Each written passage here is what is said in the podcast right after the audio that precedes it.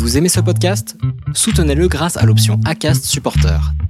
C'est vous qui choisissez combien vous donnez et à quelle fréquence. Cliquez simplement sur le lien dans la description du podcast pour le soutenir dès à présent. Les déviations racontent l'histoire de celles et ceux qui ont changé de vie. Notre média revendique une indépendance totale. C'est pour ça que vous nous aimez et que vous êtes de plus en plus nombreux à nous suivre sur Instagram, Facebook et toutes nos plateformes d'écoute habituelles. Mais pour continuer à exister, continuer à diffuser des témoignages, des conseils d'experts et d'organiser des rencontres, nous avons choisi de soumettre notre podcast à une ou deux plages publicitaires de 30 secondes. C'est la condition pour que vous puissiez écouter notre média gratuitement et nous sommes sûrs que vous nous comprenez. Tout de suite, un nouveau témoignage, une nouvelle histoire, une nouvelle déviation. Hiring for your small business? If you're not looking for professionals on LinkedIn, you're looking in the wrong place. That's like looking for your car keys in a fish tank. LinkedIn helps you hire professionals you can't find anywhere else, even those who aren't actively searching for a new job but might be open to the perfect role. In a given month, over 70% of LinkedIn users don't even visit other leading job sites. So start looking in the right place. With LinkedIn, you can hire professionals like a professional. Post your free job on linkedin.com slash people today.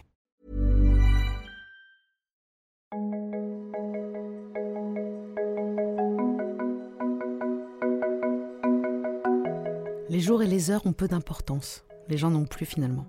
En fait, plus rien n'a d'importance. Alors, au beau milieu de n'importe quelle journée, je commence à boire. Peu importe la couleur, puisque tout finit en trou noir, le blackout, le fameux. À quoi bon se souvenir de toutes les soirées puisqu'elles sont toujours les mêmes? On dira des choses exceptionnelles, on aimera les gens beaucoup, tellement, à ne plus pouvoir les quitter jusqu'au matin. On rira, créera, on fera écouter des morceaux à nous, on parlera de soi, on montrera des photos de nos enfants. On aimera encore les gens, parfois de trop près. On serrera les dents, on ouvrira des bouteilles, on chantera, on pleurera, on dira des vérités. On verra l'heure passer en promettant que c'est la dernière ligne, après je rentre. On parlera encore de soi, en n'écoutant pas les autres. On oubliera de regarder l'heure, on fera de bons mots, on les notera pour ne pas les oublier. On fera de mauvais choix, on ne les notera pas pour les oublier. Je ne peux plus me passer de la cocaïne.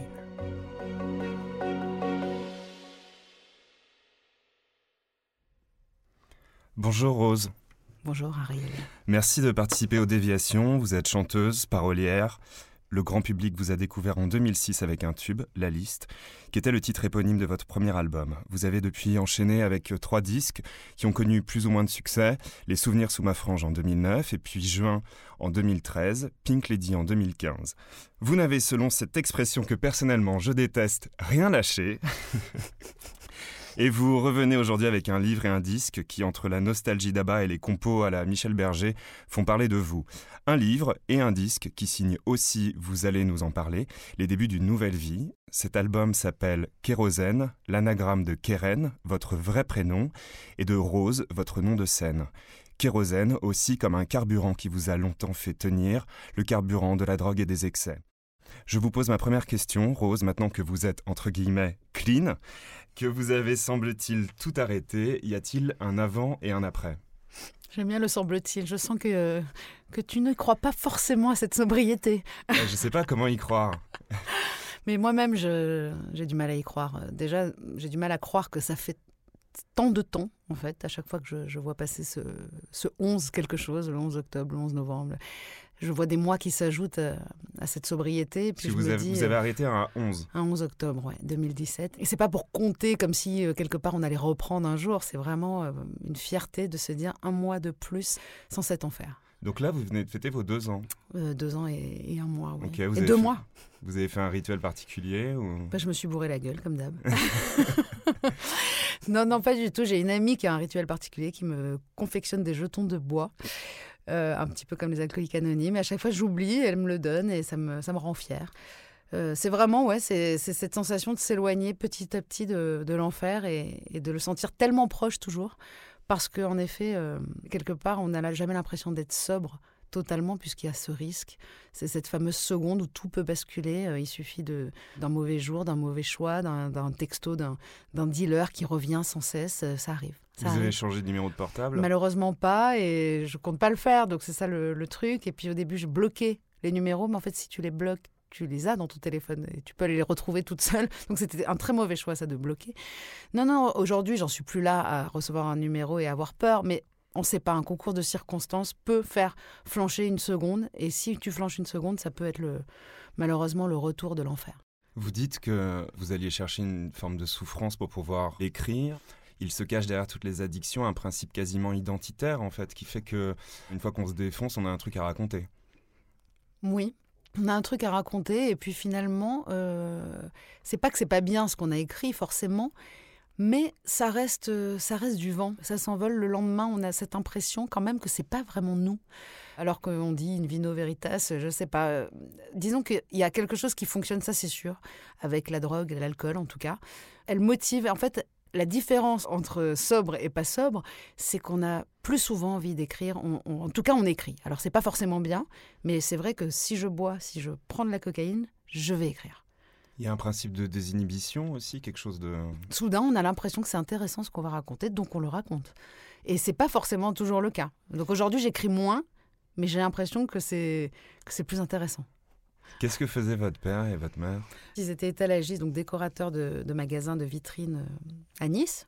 Mon père, plus tard, est devenu agent immobilier, mais vraiment, je les ai toujours vus aller au boulot euh, heureux. Euh, je me revois passer dans des magasins de Nice où je les voyais dans la vitrine en train d'habiller un stockman, et puis en se marrant, et avec une bonne ambiance, une bonne humeur. Ce qui joue beaucoup, c'est d'avoir des, parents, entre guillemets, parfaits, mais pas parfaits en tant que parents forcément, en tant qu'être humain.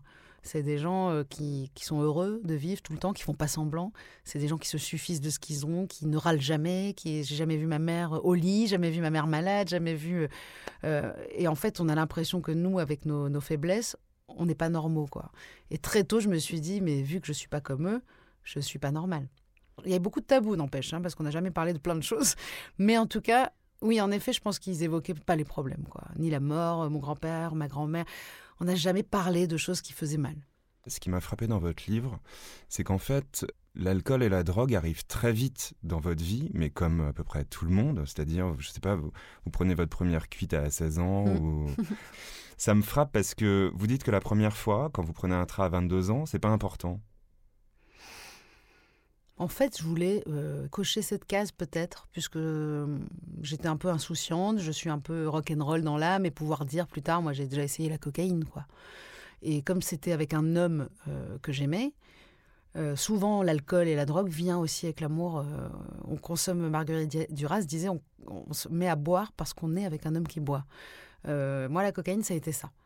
et plus tard, quand c'est revenu, ça a été aussi avec quelqu'un qui consommait régulièrement, tournait avec moi et avec qui euh, on, un lien commençait à se créer. quoi. Et c'est vrai que, que, cette habitude vient avec l'amour, donc du coup, on a, on a moins cette euh, culpabilité, on a l'impression que ça se mélange à l'amour, donc que ça reste beau quand même. quoi. Et en fait, donc à 22 ans, moi, j'ai juste essayé, j'ai pas aimé, j'ai pas compris ce qui s'est passé, j'arrêtais pas de dire ça me fait rien. Enfin, j'étais très surprise par le fait qu'on ne sente rien, on est, c'est pas du tout le côté défonce. Euh, j'avais peut-être imaginé comme plein de gens comprenaient un, un trait et qu'il y avait un côté LSD, on est défoncé. Pas du tout. C'est non, en fait, en fait, vous êtes juste quelqu'un de romantique. mais, je pense, mais je pense. Mais en tout cas, non, c'est juste qu'on voit plus les heures passer. Et ça, c'est très important parce que plus tard, quand je vais reprendre la cocaïne, ça va être pour cette raison-là. C'est pour euh, falsifier l'ennui. Vous dites que vous êtes drogué à la nuit aussi pour falsifier l'ennui aussi. Parce que je suis un peu insomniaque et qu'il y avait énormément de nuits où euh, j'arrivais pas à dormir et qu'en fait j'avais trouvé finalement une solution pour passer des, des nuits où on ne tombe pas en rond, on fait des choses et on se marre et on a l'impression qu'on emmagasine des souvenirs énormément alors qu'au final euh, tout finit comme je, je l'ai lu en blackout. Euh, moi j'ai des années entières de blackout. C'est qu'avant en fait votre consommation c'était la fête. C'était festif et en tout cas le cerveau veut bien croire que c'est festif. Ouais. vous voyez pas comme un tremplin vers autre chose euh, de plus dangereux. Je vois qu'on consomme de plus en plus et surtout qu'on peut plus passer de soirée sans. Ça c'est sûr. Mais comme je ne me vois pas chez moi en train de consommer toute seule, je me rends pas compte. Mhm. Et puis oui, au quotidien, j'avais pas quelqu'un qui pouvait s'apercevoir de ça. Mhm. J'ai très vite abandonné cette idée de famille. Malheureusement, je l'ai pas eu. Euh, on l'a pas vécu longtemps euh, avec le père de mon fils. La séparation en 2015 a, précipité euh, la consommation et surtout a alterné des semaines, justement, la fameuse garde alternée. C'était la garde alternée de, ma sobriété, en fait. Ouais. Ça vous préservait en fait d'une certaine manière. Exactement, il y avait des semaines beaucoup plus calmes et où je prenais des moments de lucidité en fait. Mais ces moments de lucidité sont extrêmement douloureux parce qu'on va mieux, on commence à aller mieux, on se rend compte de tout, on se dit c'est fini, j'arrête. Et puis l'autre semaine commence et on est seul. La solitude est un miroir qui nous renvoie vraiment notre image. C'est un miroir extrêmement réaliste. Et c'est ça la, difficulté de la solitude, c'est ces moments où on fait des choses seul et qu'on se dit si on me voyait. Voilà, on pense à sa mère, on pense à des gens qui sont morts et peut-être on se dit si il voit quelque chose là-haut.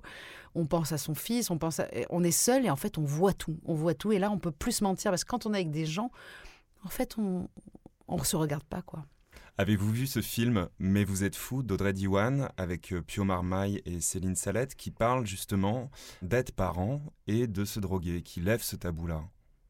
Moi, il m'a bouleversé ce film. Alors oui, je l'ai vu. je l'ai vu en plus sans savoir ce que j'allais voir. Parce que moi, je vais voir tous les films avec Pio Marmaille. de base. Donc moi, j'allais voir juste Pio. Ah, il le sait. il est tout à fait au courant, je suis harceleuse. Non, j'avais une passion pour Pio Marmaille depuis le premier jour du reste euh, de ta vie. Et donc, euh, je ne savais pas ce que j'allais voir. Et là, carrément, c'était au moment où j'ai arrêté. Donc, euh, la violence, en fait, de la chose, c'est-à-dire me dire que ça aurait pu m'arriver. Enfin, finalement pas, parce qu'en fait, il transmet, on va dire, des résidus de cocaïne par, par le biais de la transpiration, de la sudation, et parce qu'il cuisine pour, son, pour, pour ses enfants le soir heureusement, je ne cuisine pas. et là, j'étais ravie. Je ne pense pas avoir touché une quelconque nourriture avec mes mains. Mais ce qui me tue là-dedans, c'est qu'on puisse à ce point cacher. Et j'aurais pas pu vivre au quotidien avec quelqu'un, avec un homme euh, qui me voit tous les matins, tous les soirs, sans, sans qu'il le sache. C'est impossible. Et surtout, travailler. En 2006, vous rencontrez le succès. Et finalement, ce succès-là, il ne vous nourrit pas assez. Avec le recul, il ne me nourrit pas du tout même. Euh, peut-être même qu'il me déshydrate totalement. Qu'est-ce que vous vivez à ce moment-là? J'ai au début, alors j'ai un petit peu ce sentiment de culpabilité d'avoir volé quelque chose. Vraiment, euh, je sens que j'ai énormément d'amis qui travaillent dans la musique et qui, euh, qui essayent de percer, qui pour moi ont dix fois plus de talent que moi et en tout cas qui ont beaucoup plus envie que moi. Donc en fait, vous avez le syndrome de l'imposteur. Ah, ouais, dès le début. Ah oui. Ouais. Dès le début, et puis finalement, j'ai réussi à trouver mon ego d'auteur, compositeur rapidement, heureusement, je me suis dit, c'est pas pour rien. C'est pas un miracle. J'ai quand même rapidement compris que la chance, on la crée et que j'ai euh, cette espèce de don pour euh, saisir les, chances au bon moment, comme d'ailleurs d'arrêter euh, tout au bon moment aussi avant de mourir. Mais c'est vrai qu'à ce moment-là, j'ai choisi d'arriver avec cette voix et cette guitare à un moment opportun dans le milieu de la musique où les gens venaient d'écouter Carla Bruni, je sentais qu'il y avait quelque chose. Je me suis dit, tiens, les gens aiment ça. Je me sentais pas si loin de Carla Bruni et je le pense toujours. Et je me suis dit, je vois que le succès qu'elle a pu avoir avec une chanson qui, qui n'a pas forcément de refrain très rapidement, je me suis dit, ça va, euh, je suis pas là pour rien. Donc au début, ce sentiment d'imposteur. En plus, avec une, avec une forme de simplicité aussi. Oui, de, exactement, simplicité, puis de vérité. Euh, je, voyais que ça touchait les gens, et c'est tout ce qui comptait. Donc euh, le nombre de gens, plus les gens achetaient l'album, plus oui, ça me confortait en tout cas dans le fait que je sache faire ce métier-là. Ce qui m'étonne énormément dans votre parcours, c'est que à un moment, vous prenez le masque de la cocaïne alors que vous êtes quelqu'un de sincère depuis le début. Et je trouve ça très étrange. C'est un masque que je n'utilise qu'avec moi-même, hein, parce que déjà énormément de gens autour de moi ne savaient pas que j'en prenais, donc je ne disais pas je suis comme ça parce que je suis droguée. En fait, ça me donnait du courage, ça me donnait de la force, ça me donnait l'impression d'être euh, plus forte euh, que ce que je n'étais. Et comme je me sentais faible depuis tout le temps, très faible et toujours euh, prête à vaciller, à sombrer, à être triste, très proche quand même de la plus de la neurasthénie à des moments que de la mélancolie. Je sentais que je pouvais être tout le temps euh, heureuse avec la cocaïne et je ne voyais pas le danger du tout. Je voyais pas le danger parce que mon métier, en fait, ce qu'on disait avec le, film avec Pio Marmaille, c'est que lui, le matin, il se lève, enfin, il a passé des nuits à regarder le plafond, mais il va travailler, il est dentiste. Euh, moi, j'avais la, possibilité de rattraper mon sommeil, donc je ne me rendais pas compte de ce que je m'infligeais. Je me disais juste, c'est génial, j'ai le droit de passer une journée au lit.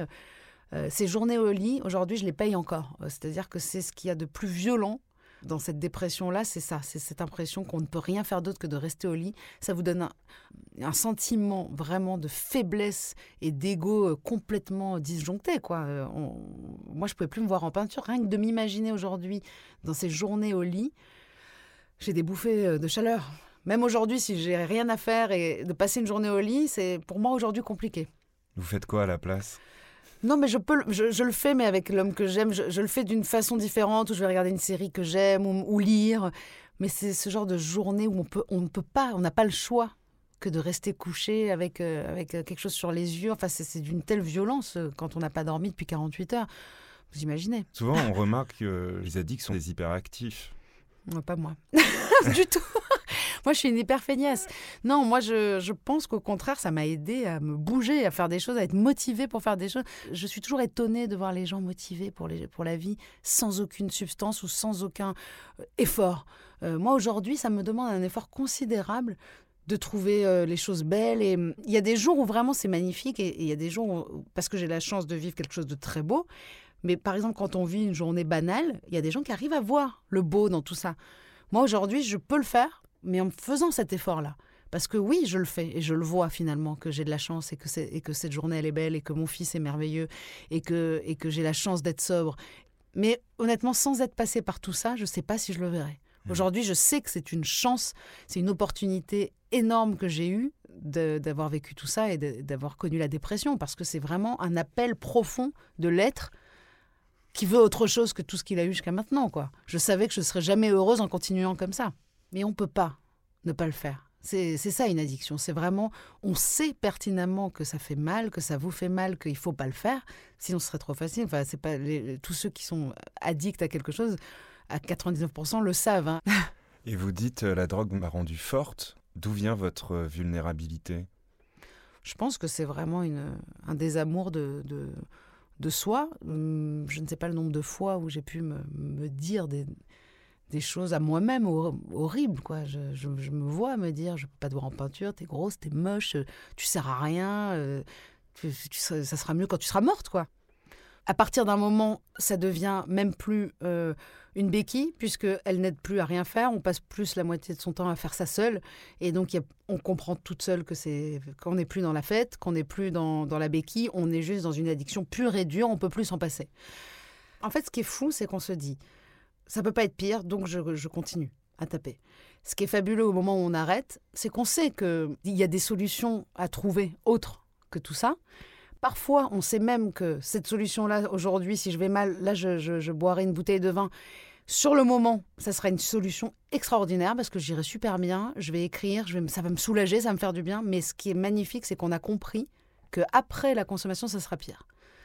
Alors qu'on ne veut pas l'admettre avant. Donc on est dans le déni qu'on empire les choses. Et à quel moment vous êtes rendu compte que c'était donc plus possible? Alors, à quel moment vous avez commencé à vraiment prendre en charge euh, ce problème et à vous guérir? Alors, ça a été plusieurs choses, donc mis bout à bout, pendant quelques années, de 2015 à 2017, voilà, pendant deux ans. Euh, évidemment, il y a eu toutes les années avant, mais qui ont servi justement à ancrer ce- cette habitude horrible de, de- de se servir de la drogue pour tout. Donc, il n'y a pas eu de déclic à proprement parler, comme si un matin on se réveille, on se dit c'est aujourd'hui. Par exemple, le fait de voir mon fils au milieu d'une soirée, euh, lui, il a rien vu, mais moi, je l'ai vu se lever, je l'ai recouché, mais j'ai compris que euh, c'était pas.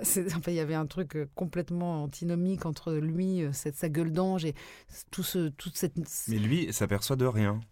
Jamais. Il, il sait très bien que je vais mal. Il me voit pleurer beaucoup. Il sait que je vais à l'hôpital. Tout ça, oui, je lui dis que je suis malade, que je vais mal et que je vais, je vais me soigner. Mais la drogue, pas du tout. Je pense qu'il a dû voir l'alcool. Enfin, puisqu'il- plusieurs fois, il me dit euh, Toi, tu bois plus d'alcool. Il sait très bien qu'il y avait des verres, euh, souvent, que j'étais un peu éméchée, qu'il y avait beaucoup d'apéros chez moi, beaucoup d'alcool. Il n'y en a plus, donc forcément, il voit quand même cette différence-là.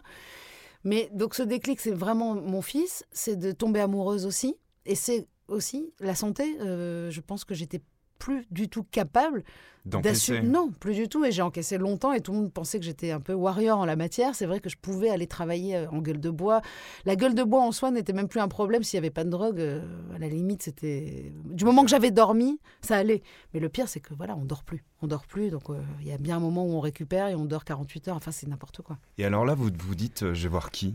Avant d'arrêter totalement, j'ai eu ces éclats de lucidité en allant voir des gens. Et Donc c'est des addictologues, des psys. Voilà. C'est qui exactement On m'a donné un jour un numéro, quelqu'un qui avait arrêté de la cocaïne depuis un an et qui était très très très profondément malade et qui avait des consommations que j'ose même pas imaginer. Euh, il, été, il était sobre depuis un an et un jour il m'a dit euh, bah tiens euh, si jamais voilà parce qu'il savait que j'avais ce problème-là. Et donc le, le 11 octobre, mais 2016, donc c'est ça qui est assez drôle, un an avant, un matin, après une nuit encore dans cet état d'esprit et surtout dans cette euh, insomnie totale, je dépose mon fils à l'école, donc il faut le savoir, j'ai pas dormi, il se réveille, je l'amène à l'école, et là je comprends euh, le drame. Vous voyez les autres parents Je euh. vois tout, je pense que je sens l'alcool, enfin je me dégoûte, je pense que c'était soit je rentrais m'ouvrir les veines, mais c'était concret. Hein. J'imaginais le J'avais tout dans ma tête. Soit j'allais voir, je demandais de l'aide une dernière fois. Et là, je vais à, cette, à Fernand Vidal, donc section addictologie, rencontrer cette psychologue. Et on commence un travail ensemble à ce moment-là, euh, sauf que ça a été très long. J'ai euh, arrêté 40 jours euh, la cocaïne et puis je voulais pas arrêter de boire en fait. C'était le, seul, voilà, c'était ma, condition sine qua non. Je lui disais, je veux arrêter la cocaïne, mais je n'arrêterai jamais de boire. Et en fait, elle, elle était très forte pour ça, c'est qu'elle m'a prouvé lentement que je ne pouvais pas boire que c'était en fait à jamais lié à la cocaïne chez moi. En tout cas, peut-être d'autres gens arriveraient tout à fait à, séparer les deux. Je buvais un verre d'alcool, je commençais à, sentir euh, immédiatement le, craving, comme on dit, ce besoin, être à vide de tout de suite. C'était le stimuli immédiat. Déjà qu'il y a d'autres stimuli dans la vie, hein, c'est-à-dire que les choses qu'on n'a pas envie de faire, des gens qu'on voit avec qui on a déjà pris de la drogue, des situations. Il y a énormément de moments qui, vous, qui font appel dans votre cerveau dans la seconde même à la cocaïne. Mais alors là, l'alcool, c'était dans la seconde. Et donc petit à petit, euh, j'ai senti que, que j'y arrivais pas. On a essayé de limiter. Alors on a fait un tableau pour boire un verre par jour, euh, deux verres le, vendredi soir. Enfin, on a tout essayé jusqu'à ce fameux 10 octobre 2017 où je fais pratiquement un blackout tellement je, je bois. Et où l'homme que j'aime me dit que lui, euh, il sait plus quoi faire. Et je lui dis, bon, bah, ça y est, j'ai compris. Euh. personne ne m'a cru, évidemment, parce que je l'avais dit tellement de fois. J'ai dit, là, j'ai compris, ça fait un an que j'essaye de ne pas consommer de cocaïne en continuant à boire. Boire, je sais pas boire un verre. Euh, voilà. Là, c'était, on va dire, un mini déclic, mais qui a été euh, de longue haleine. Quoi. Il a fallu deux ans de, rame. Hein. Alors, vous avez compris des choses particulières en rencontrant des addictologues. Ils ont un discours assez intéressant, en fait, sur nos mécanismes psychiques et aussi euh, plus généralement sur la consommation dans la société, c'est-à-dire à quoi elle répond. Euh, qu'est-ce que vous avez appris avec eux? Il y a un truc qui m'a vraiment rassurée. Et, euh, et ça, c'était grâce à elle, cette psychologue, qui, que c'était pas ma faute. Ça a enlevé beaucoup le dégoût de soi parce que, en fait, c'était c'était pas ma faute si je retombais à chaque fois. Elle m'engueulait pas, quoi. Elle, était là à me dire qu'est-ce qu'on va faire pour changer l'emploi du temps, pour mettre une autre béquille? Et, en fait, j'ai surtout compris que biologiquement parlant, on est personne n'est fait pareil. Et qu'il y en a qui vont fumer une cigarette et jamais plus refumer de leur, vie, d'autres qui vont finir par fumer euh, trois paquets. Euh, moi, je sais que j'ai une nature addictive, je l'ai vu avec le jeu. J'ai eu une addiction au jeu à 18 ans. Je l'ai vu avec l'alcool très vite, je l'ai vu avec la cocaïne, je le vois avec la cigarette. J'ai beaucoup de mal à me défaire de ces habitudes. en fait, je me suis créé j'arrête pas de répéter ce mot, mais c'est tellement ça, c'est ces fameuses béquilles dans la vie où on a l'impression que sans ça, on ne tient pas. Et ce qui a été extrêmement euh, bénéfique et qui, pour moi, est salvateur aujourd'hui, c'est ça que j'essaye de, de, propager, c'est qu'il a suffi de remplacer ces béquilles. En fait, on ne peut pas enlever des choses qui nous tiennent debout. Si on les enlève, on tombe. Mais si on, les, on met quelque chose à la place, vous enlevez euh, une table et vous mettez euh, un petit tabouret. Et en fait, on a remplacé petit à petit les choses et c'est devenu grisant. Vraiment, il y avait ce côté-là, un petit peu, j'étais ivre de ma sobriété. Je commençais à avoir des envies, euh, à avoir euh, vraiment une espèce de soif de connaître. J'arrêtais pas de vouloir apprendre des choses tout le temps. Alors je lisais quelque chose, je me disais mais je ne sais rien là-dessus, il faut vite que, que je lise un autre bouquin. Au début c'était la philo beaucoup, donc c'est Spinoza. J'ai découvert Spinoza comme ça euh, à 40 piges et je voulais tout savoir. C'est comme à 22 ans quand j'ai découvert Janis Joplin. voilà, quand d'un coup je deviens un petit peu obsessionnel, ça a été Spinoza, ça a été la philosophie, ça a été Frédéric Lenoir, ça a été François Julien et puis soudainement ça a été Marguerite Duras parce que j'ai l'impression que grâce à je comprenais mieux l'alcoolisme aussi et, les dépendances, parce qu'elle dit quelque chose de magnifique. Elle dit l'alcool, c'est un vide vertige. On, va tomber, on, sent qu'on tombe et qu'il nous faut vite quelque chose pour remplir ce, vide. Et elle, elle dit que c'est quand on comprend qu'il n'y a pas de Dieu, par exemple, ce vide en fait au-dessus de nous. Et je pense que c'est ce qui m'arrivait aussi. Euh, je pense que c'est en cherchant trop à comprendre des choses et qu'on s'aperçoit qu'on comprendra jamais rien, ça donne le vertige. Vous arrivez là avec un album et un livre, donc qui fonctionnent ensemble. On peut dire que ce sont des confessions, quasiment, publiques. Euh, est-ce que c'était difficile? Est-ce que ça fait partie d'un processus? Est-ce que vous aviez une appréhension? Et à partir de quand vous êtes dit, bah voilà, je vais parler de mon expérience. Et ça va être ça, en fait, mon livre. Ça va être ça, mon album, et mes chansons vont parler de ça. Euh, ça s'est euh, ça s'est fait un petit peu par étapes. Euh, c'est vrai que j'ai pas du, tout pensé faire un livre pour qu'il soit lu. J'écrivais seulement, donc j'écris en plus sur un ordinateur. En plus j'écris sur des textes édits, même pas du Word. Donc c'est-à-dire ça ressemblait vraiment pas à un travail d'écrivain. Mais en revanche j'avais le début et j'avais la fin. Donc quelque part très vite je me suis dit je vais remplir le milieu et ça va peut-être donner un livre. La musique, pas du tout. J'ai eu la chance de tomber sur un éditeur qui a voulu euh, faire un disque, euh, donc Ipanema, et ça m'a tout de suite conforté dans le fait que les chansons, je, les avais dans le bon ordre euh, ou dans le désordre. Enfin, c'était le, le tiercé gagnant. J'avais des chansons et je savais où elles allaient se placer. C'était vraiment un puzzle finalement à faire, et ça a été hyper amusant du moment que je me suis dit tiens, ça va être ça mon projet. Alors évidemment, je me suis dit, tiens, ça va être ça mon projet, du moment que j'avais déjà écrit pas mal de, chansons et, de pages de ce livre. Mais c'était aussi par opportunisme, j'avais rien d'autre à proposer euh, aux gens. Euh, je me disais, ça va être ça mon projet parce que c'est ça que je suis en train d'écrire. Donc, euh, euh j'ai pas décidé que j'allais raconter toute cette histoire et d'un coup, je l'ai fait. J'ai commencé à le faire et je me suis dit, tiens, puisque c'est là. Et surtout, ce qui n'était jamais arrivé auparavant, c'était, j'avais cette impression que ça pouvait aider euh, les gens. Et je pensais pas du tout aux addictions, hein, parce que oui, les addictions, tout le monde en a. Euh, elles vont de, la nourriture à la drogue, à l'alcool, à, la, dépendance affective. Je sais que tout le monde vit ça, de toute façon. Mais c'était au-delà de ça, vraiment, je pense que moi, j'avais cette impression d'écrire un livre sur la dépression. Parce que c'est ce qui s'est passé. C'est la dépression qui pousse à la consommation. Et j'ai compris, en tout cas, que c'était quelque chose que tout le monde vivait. Et vous avez commencé à écrire à partir de combien de temps après l'arrêt? Des substances euh, Tout de suite. Tout de suite, en fait, j'ai retrouvé le, début du livre avec euh, mon fils qui se réveille et qui tombe sur cette soirée. Et j'avais écrit ce, début de livre. En fait, je ne savais pas que c'était le début du livre, mais je l'avais écrit le lendemain de cette soirée. Donc, on était en 2015, quoi. Et quand j'ai arrêté de boire, j'ai commencé à rechercher un peu tout ce que j'avais euh, à, retrier un peu. Et je suis tombée là-dessus et je me suis dit, je vais continuer cette histoire. Est-ce que la musique, aujourd'hui, occupe une autre place qu'avant?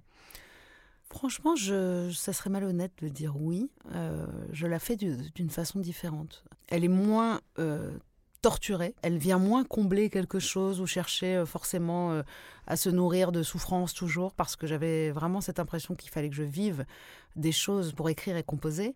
Aujourd'hui, j'ai vraiment cette impression qu'il suffit de vivre tout court, puisque les choses, évidemment, puisqu'on vit, on vit des choses. Euh, l'expérience euh, en soi, c'est ma seule richesse, donc j'en ai besoin, tout ce que j'ai vécu, tout ce que je vais vivre encore. Mais on peut se nourrir de tellement de choses, même parfois de souffrance encore, même si on n'est plus du tout euh, dans l'addiction. Euh, il y a des, jours sans, comme tout le monde, et c'est beaucoup d'ailleurs, puisque pour arriver à, l'addiction et la dépression, il faut avoir quand même ce, cette base euh, innée à, l'insupportabilité de, tout, hein, parce que je le sens. Je sens que c'est un boulot pour moi. C'est pas, j'ai pas découvert d'un coup la vie, j'ai pas vu la lumière. Hein. Votre album commence par ces mots Mon cauchemar, c'est celui de plein d'autres gens. Est-ce que vous recevez des témoignages depuis euh, la sortie de votre album? Sans cesse. Mais alors, honnêtement, je m'attendais pas à ça.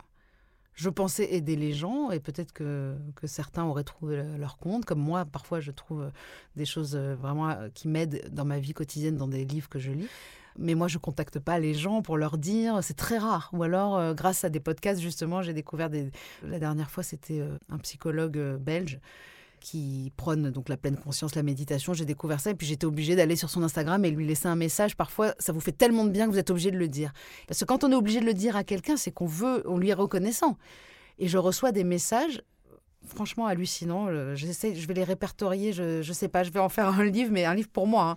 C'est-à-dire que si j'ai un coup de mou, je regarde euh, ce truc-là. Il y a des gens qui ont arrêté, des gens pour qui je suis le journal de bord. Alors je me dis, est-ce que je vais pouvoir tenir longtemps comme ça parce que ça demande beaucoup de force ah, aussi. Oui, de, de, Non, de temps. Honnêtement, c'est pas de, la force, mais ça me fait du bien. Ça me fait énormément de bien de voir que certaines personnes arrêtent et comprennent des choses et qui ont lu un livre que j'ai conseillé, qui ont compris ce que moi j'ai pu comprendre parce que personne n'a le même chemin.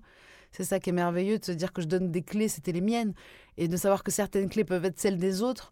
Pour moi, c'est honnêtement la plus belle des récompenses. S'il y a deux personnes qui, qui se sortent de cette merde, grâce à, ce livre ou à cet album, euh, honnêtement, j'ai l'impression que je vais au paradis, moi. Mais en fait, ça change votre position d'artiste. Pour les autres, je sais pas. Moi, je me sens, euh, c'est vrai, je me sens au-delà. Votre rôle? Ouais.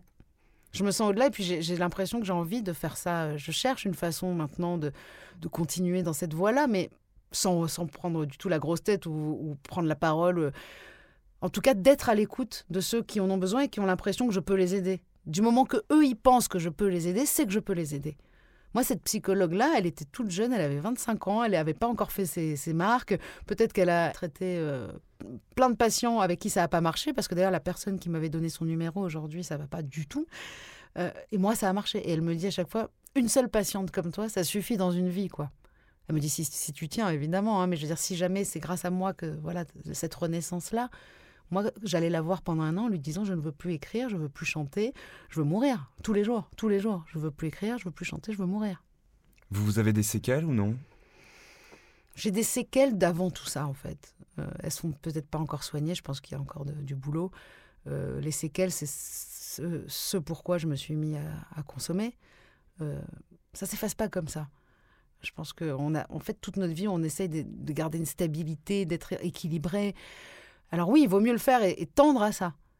Mais tout en gardant en tête que c'est impossible à la base d'être égal à soi-même tout le temps. Et comme moi j'ai eu des parents comme ça, et je pense que c'est rarissime. Je pense que c'est pour moi une vision euh, de d'équilibre totalement euh, erronée de la vie que j'ai. Aujourd'hui, vous parlez publiquement de ces aléas, et vos parents disent quoi? Comme c'est des gens qui, qui, avaient beaucoup de tabous et qui ne comprennent pas qu'on aille mal, euh, ça a été violent pour eux. Et puis la honte aussi, je pense un peu. Ils avaient un petit peu honte du regard des gens. Et... Mais finalement, mes parents, ils sont au-dessus de ça parce qu'ils ont une, telle simplicité. Euh, finalement, ils vivent pas dans le paraître. Donc la honte, c'est, ce, stade-là est passé très vite pour arriver à une fierté et une inquiétude aussi au quotidien aujourd'hui. Ils connaissent euh, le monde des addictions comme on peut le voir à la télé ou même de la musique.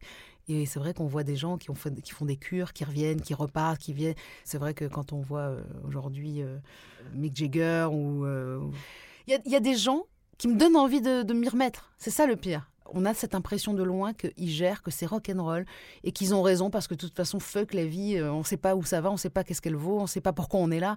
Et il y a des moments comme ça où on se dit, mais c'est vrai quoi. Et heureusement qu'il y a ce petit truc de lucidité aujourd'hui que je vous dis que j'ai, ça sera pire après. J'avais une question un peu idiote pour finir. Euh, ça fait quoi une vedette qui arrive au narcotique anonyme en plus, franchement, j'avais vraiment pas l'impression d'être une vedette quand je suis arrivée. J'avais honnêtement pas une seconde conscience qu'on pouvait me reconnaître parce que pour moi, j'étais morte. Mais j'étais morte en tant que Rose et j'étais morte en tant que Keren. Je ressemblais à rien. Je suis arrivée d'une nuit blanche il se trouve que cette petite nana me connaissait et qu'en plus elle aimait ce que je faisais. Je me suis dit, je vais pas rester avec elle à travailler parce que je suis sûre qu'elle est un peu fan. C'est un peu bizarre.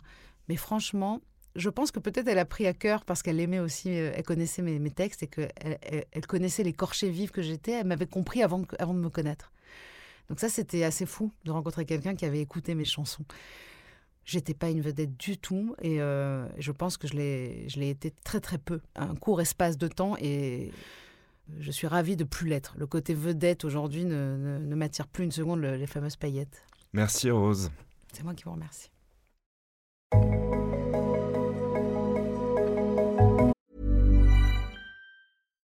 Hi, I'm Daniel, founder of Pretty Litter. Cats and cat owners deserve better than any old-fashioned litter. That's why I teamed up with scientists and veterinarians to create Pretty Litter. Its innovative crystal formula has superior odor control and weighs up to 80% less than clay litter. Pretty Litter even monitors health by changing colors to help detect early signs of potential illness. It's the world's smartest kitty litter. Go to prettylitter.com and use code ACAST for 20% off your first order and a free cat toy. Terms and conditions apply. See site for details.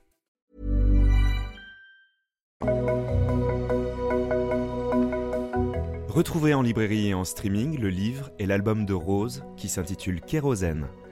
Cet épisode a été enregistré par Rémi des studios Ipanema est monté par Sidney Clazen. Interview Ariel Koenig.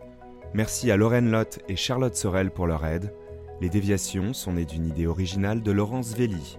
Pour nous suivre et ne rien manquer de l'actualité de notre média, rendez-vous sur lesdéviations.fr, Instagram, Facebook et toutes nos plateformes d'écoute habituelles. Parlez-en autour de vous et dites-nous que vous nous aimez. À très vite pour une nouvelle histoire, une nouvelle déviation.